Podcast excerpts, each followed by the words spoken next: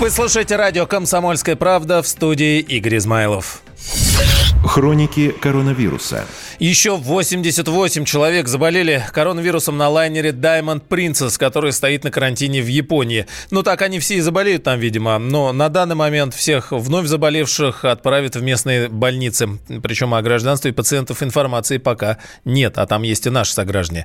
Ситуация, когда инфекция может вызвать пандемию, становится все более реальной. Об этом заявили уже в Минздраве Франции. Европа забеспокоилась. Ну а в самом китайском Ухане от коронавируса скончался главврач крупнейшей больницы города. По последним данным, в мире вирусом заразились уже свыше 73 тысяч человек. Из них выздоровели, правда, порядка 12 тысяч. Две трети стали жертвами коронавируса. Но в России, к счастью, новых случаев заболевания не выявлено. Единственный российский журналист, который рискнул поехать в сегодняшний Китай в самый разгар эпидемии, специальный корреспондент «Комсомольской правды» Дарья Асламова. Она на прямой связи с нашей студией из Пекина. Город пуст. Вы живете в такой параллельной реальности, в такой апокалипсис, где остались дома, но нет людей.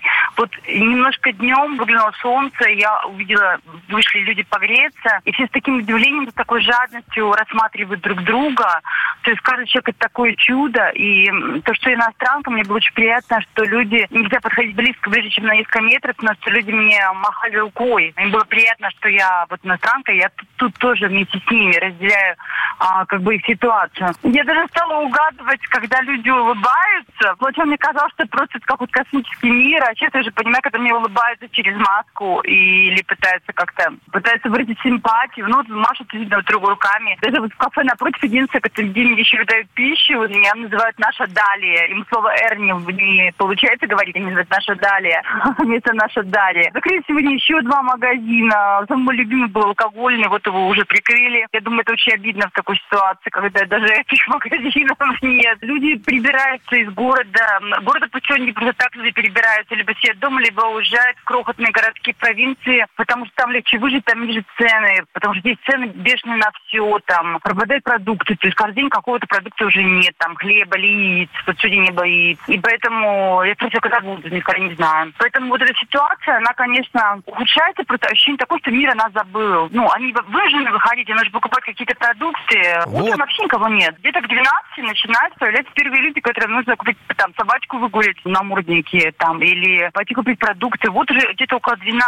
А вот тут утром только вот просыпаешься, открываешь окно, никого. Единственное, что радуется, я вижу, что все они как-то борются, потому что ну, сегодня, правда, отразительный запах гостиницы, потому что они ну, дезинфицировали лифты, наверное, правильно. Хотя никто в ней не живет. Ну, у нас, может, я не знаю, сколько у нас тут человек. Я никого, в всяком случае, не встречала, но говорят, что есть еще живые. Но как бы то, что они хотя бы стараются дезинфицировать, что-то мыть.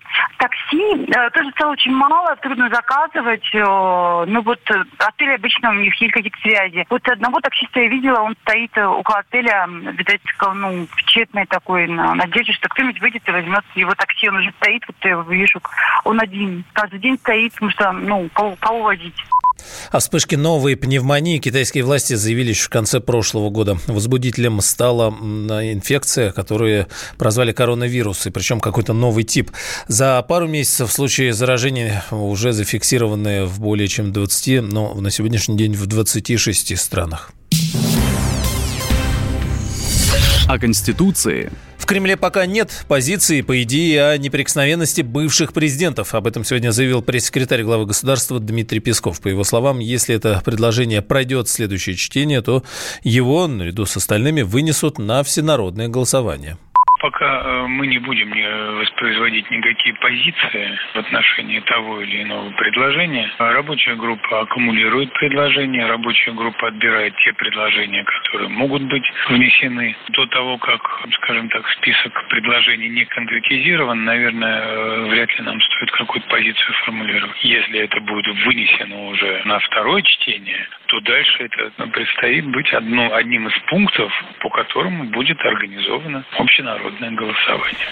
Отвечая на вопрос о том, нужна ли Владимиру Путину конституционно закрепленная неприкосновенность, если он перестанет быть президентом, Песков отметил, что это вопрос для обсуждения. На просьбу уточнить, с кем это должно обсуждаться, пресс-секретарь пояснил в рамках рабочей группы. Ранее председатель Союза женщин России, член рабочей группы по изменениям в Конституции Екатерина Лахова предложил закрепить в основном законе принцип неприкосновенности бывших президентов. По ее словам, именно президент принимает все конституционные меры по охране суверенитета страны, реализуя внутреннюю и внешнюю внешнюю политику. Соответственно, распространение принципа неприкосновенности на бывшего главу государства станет гарантией независимости его деятельности. Тем временем Павел Крашенинников объяснил продление приема поправок в Конституцию до 2 марта. В интервью радио «Комсомольская правда» сопредседатель рабочей группы по подготовке изменений в Конституцию заявил, что дополнительное время необходимо для тщательного анализа всех предложений. По словам Крашенинникова, поступило уже около 600 поправок. Хотелось бы их так всесторонне обсудить, покрутить, посмотреть потому что много хороших поправок, может быть, какие-то из них, если не попадают в Конституцию, посмотреть, чтобы, ну, может быть, там федеральные законодательные акты применить. Такая работа ведется. Ну, скорее связано с тем, что проанализировать бы надо. Уже порядка 600, вот в совокупности вместе с комитетскими и рабочей группой порядка 600. Количество поправок не зависит от количества рабочей группы. Мне кажется, как раз рабочая группа такая срез очень хорошего общества и региональной, и профессиональной разные профессии комиссии. Мы понимаем, что каждое слово там будет иметь конкретные последствия, поэтому мне кажется, что затягивать тоже этот процесс нельзя. 2 марта нормально. Мы в марте уже сможем рассмотреть его во втором и в третьем чтении, соответственно. Ну и дальше двигаться. Потом у нас Совет Федерации, потом у нас общероссийское голосование. Прием предложений к законопроекту об изменениях в Конституцию перед вторым чтением закончится 2 марта, то есть уже скоро. После этого депутаты будут изучать поступившие идеи вместе с юристами и экспертами. Тем временем названы основные задачи Госсовета после изменений в Конституции. Этот орган будет заниматься вопросами нацпроектов и оценкой качества жизни в регионах, заявился председатель рабочей группы по изменениям в основной закон сенатор Андрей Клишес. По его словам, Госсовет станет неким таким арбитром при решении вопросов, споров, споров, э, возникающих между регионами и федеральным правительством. 15 января, анонсируя конституционную реформу в ходе послания Федеральному собранию, Владимир Путин предложил усилить роль э, Госсовета. Он уточнил, что орган не будет дублировать функции, например, Совета Федерации.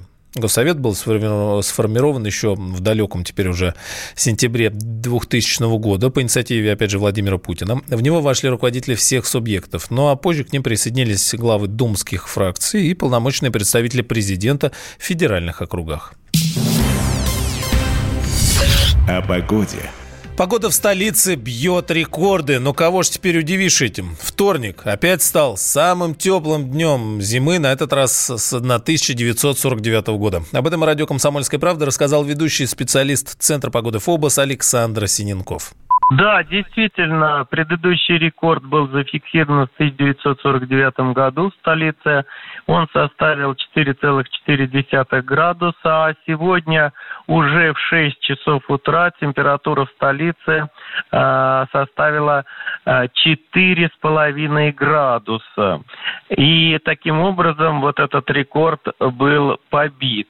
А, учитывая то, что сегодня мы прогнозируем температуру в столице от 6 до 8 градусов, очевидно, что разница между прошлым рекордом и тем, которым сегодня будет установлен, может составить несколько градусов.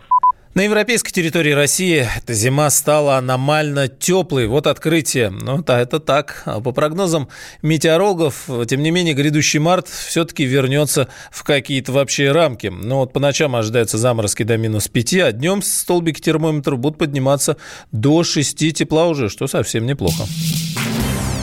Темы дня.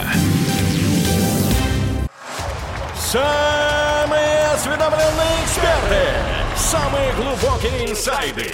Самые точные прогнозы. Точные прогнозы. Знаем все лучше всех. Ведущие. Неудержимый Мардан и прекрасная Надана Фридрихсон. Первая радиогостинная «Вечерний диван» на радио «Комсомольская правда». Два часа горячего эфира ежедневно по будням в 6 вечера по Москве.